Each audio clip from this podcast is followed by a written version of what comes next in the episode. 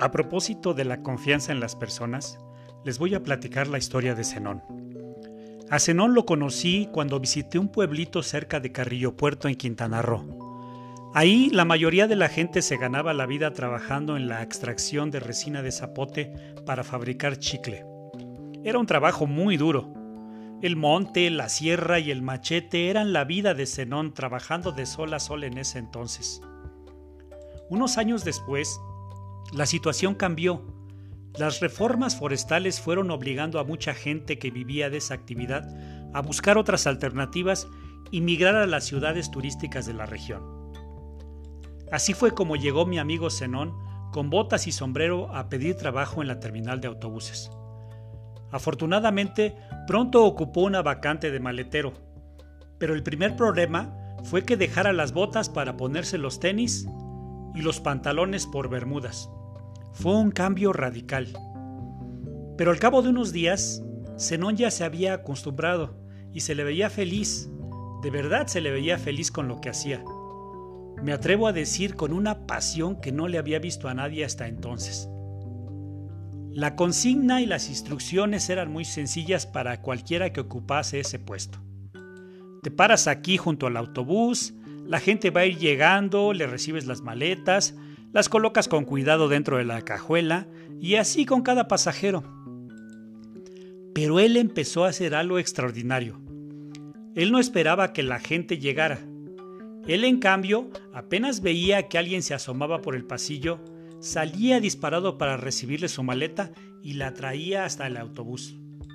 Recorría un promedio de 20 metros cada vez y así iba y venía incansablemente durante todo el día.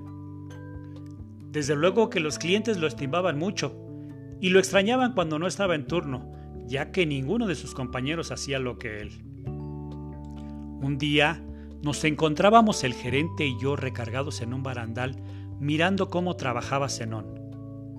De pronto mi jefe me preguntó, ¿qué pasaría si ponemos a Zenón de vendedor de boletos? Yo lo miré entre burlón y sorprendido. Sabíamos que para ello se requería cierta preparación, habilidades matemáticas y conocimientos de computación. Y sabiendo que Zenón apenas había terminado la educación primaria, le devolví la pregunta. ¿Está hablando en serio? Sí, me dijo. Tiene la actitud. Capacitémoslo. Al cabo de dos meses, Zenón dejó de ser el mejor maletero que había conocido Ahora era el mejor vendedor que conocía. Con todo y que usaba solo dos dedos para atacar el teclado, lo hacía bastante rápido. Pero a la gente no le importaba, ya que Zenón tenía otra habilidad. Era un excelente conversador. Y mientras procesaba un boleto, entretenía a sus clientes y no dejaba espacio a la atención o a la prisa del comprador. Y a los clientes les caía muy bien, tenía ese don de gente. Un año después, cuando mi jefe me preguntó, ¿qué pasaría si ponemos a Zenón de controlador de tráfico? Ya se imaginarán mi respuesta. Claro que sí, le dije.